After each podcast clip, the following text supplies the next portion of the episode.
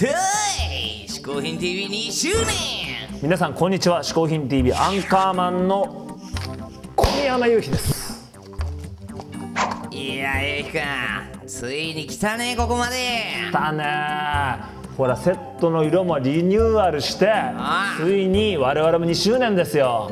3年目突入ですうね、ん。そうそう。そしたらあの変わらぬ例の説明いっちゃいましょうよ。これは変わんねえだろうな。聞いてみよここで解説しよう。嗜好品とは風味や味摂取時の心身の高揚感など味覚や収穫を楽しむために飲食される食品飲料や喫煙物のことである。この概念は日本で生まれたものであり日本独自の表現である。やっぱさ概念っていうのは別に2年経っても変わるもんじゃないからね。うそうだなここはちょっとリニューアルしようがないからねうん。じゃあ今回は2周年ということで、スペシャルなゲストなんですよ。はい。この方。はい。僕ももう10年来の友達です。ボニーピンクさん。2周年記念にぴったりの豪華なゲストじゃないですか。なあ。しかし皆さんよーく聞いてください。このボニーの嗜好品紹介 VTR 最初の方で完璧なミスがあります。皆さんそれでは見てみましょう。こんにちは、ボニーピンクです。えー、嗜好品 TV3 周年リニューアルということでおめでとうございます。えー、ゆうひくん、頑張ってください。ストッ何？何？何？プちょっとストップストップ。嗜好品 TV3 周年じゃなくて2周年ですよボニー。ああいやでもこれボニーさんに罪はないですよ。おそらくスタッフのヒゲのせいじゃないですかね。まあ確かにな。これきっとほら2周年とはい。3年目突入とか間違えてごっちゃにって伝えちゃったんだこれ絶対。一番あのねやる気のないミスですねこれ。これはスタッフだろうな。いやディレクターでしょおそらく。だなディレクターだなこれな。本当にね。しょうがねえな本当に。ダメですよね。ダメだね。本当にダメだよ。ということで改めまましてボニーピンクさんに嗜好品を紹介してもらいましょう。えー、っとあの初めてお招きいただきましたので私も、えー、嗜好品を紹介したいと思うんですが、えー今回私が紹介する嗜好品一つ目は、えサングラスです。このような、まあ、サングラス基本好きなんですけどあのこのレイバンのウェイファーラーっていうあのモデルのサングラスがすごく好きであの何個か持ってるんですね。かけるとこんな感じなんですけども、まあ、あのかけると誰かわからないっていうね。日本だとあのサングラスかけたら余計目立つっていうちょっと難点ありますけれどもあの別にあの変装用とかじゃなく私目があの弱くて光に弱いのでサングラスをいっぱい持ってるんですけど特にこのレーバーのこれこいつが好きであといろいろ持ってるんですよこういう真っ黒のここがちょっとレザーが貼ってあるやつとかね。このメガネはあのなんかボブ・ディランってイメイメージなんですよね。私ボブ・ディランが好んでかけていたモデルで なんか次から次へと出てくるんですよ。茶色とか何屋さんなんだっていう話で。最近気に入ってるのはこの赤ですね。こう昔のモデルなんですけどちょっと私あのアメリカのなんかオークションサイトとかで競り落としたりとかして買ったりもするんですけどこれ白もあります。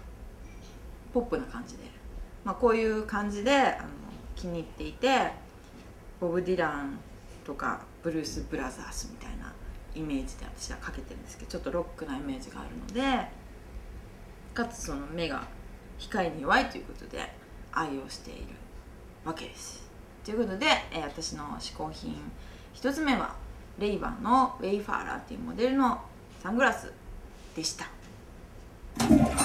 ボニーさん一つ目の嗜好品はサングラスでした。はい。サングラスといえばゆうひくんもたくさん持ってんじゃない？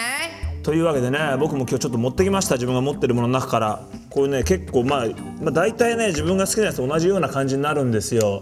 でもね僕の場合はねあの実はステージとかでつけてるものは大体安いんだほうあの私生活でやっぱつけるようなやつは、まあ、意外とねそこそこするものも買ったりするんですけど庶民派ぶってるんですか？いやいやステージだとほら壊れるわけ。ああなるほど。落としたりライブハウスでなくしちゃったり、大体実はねステージ上でしてるやつってほとんどねもう1000円2000円で買ってるようなものなんですよ。さらに言うとね今してるこのサングラスなんですけど実はホフディランが一番最初の時出た時にしてたと一緒なんだよね長いねそしたら。いや一回ねこう変わったわけ。他のにこういうのに変わったわけ。はいはいはい。でいろいろ変わってなって変わって最後にまたここに今戻ってきたの。原点回帰だ。原点回帰なんです。だから今はこれ初期のホフディランの頃のと一緒のを今しているというねつながりがあるわけですけども。さあということで次の嗜好品を紹介してもらいましょうか。えー今回私が紹介する嗜好品2つ目はこの子です。ブランケットふわふわブランケットなんですけどちょっとツートンになっていて私このグリーンとピンクっていう組み合わせが異常に好きなんですね、まあ、それもあって買ったんですけどこれあのベビーサイズベビー用のなんかちょっとおくるみとかにも使えるあのブランケットなんですけどとにかくふわふわであのなんだっけライナスの毛布じゃないけどこれをこうやって持っているとこうすごく落ち着くんですね。でこれは、えっと、カッシュウェアっていうねアメリカのなんかブランドのなんですけどもうここなんだろうバスローブとかすっごいいろいろふわふわで気持ちいいものがいっぱいここは出していてあのとこのサイズすごい持ち歩歩くのにも便利だし車の中でこうやってちょっと枕にしたりとかなんかいろいろ使えて今私が狙っているここのやつはあのフードのついてるバスローブがあってそれがもうめちゃめちゃ気持ちよくてあのちょっとでも3万ぐらいするんですけどちょっと次はそれ買おうかなとか思ったんですけど、まあ、こう手ご手触りがいいということで、えー愛用しています。ということで、えー私の嗜好品2つ目はカッシュウェアの、えーブランケットでした。ボニーさん2つ目はブランケットでしたねえねえゆうひくんとボニーさんってさ昔から仲が良かったみたいじゃん。そうだねうん。だからいろいろと他じゃ聞けないこととかも教えてくれないかな。そうだねあのねボニーのよっていうのがあのホフのねのあなた。でそれで僕はすっごいそっからすごいね。思えば2人ともねこう売れてきた時に一緒にとかあとはねボニーがニューヨークに住んでる時にやっぱニューヨークでね。最近でもねあのボニーがそれで普通はほら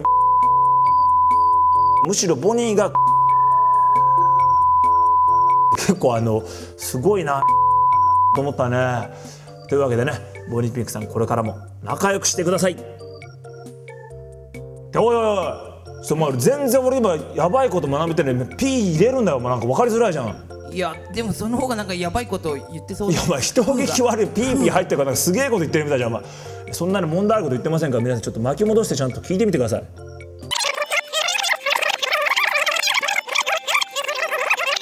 そうだね。あのねボニーの4枚目のシングル「ヘブンズ・キッチン」っていうのがあのホフのねラジオやってた時のホフ・ディランのラジオの前の番組のエンディングテーマだったの。でそれで僕はすっごい思い出深くてそこからすごい仲いいけどね思えば2人ともねこう売れてきた時に一緒に旅行行ったりとかあとはねボニーがニューヨークに住んでる時にやっぱニューヨークでも遊んだりしたしね。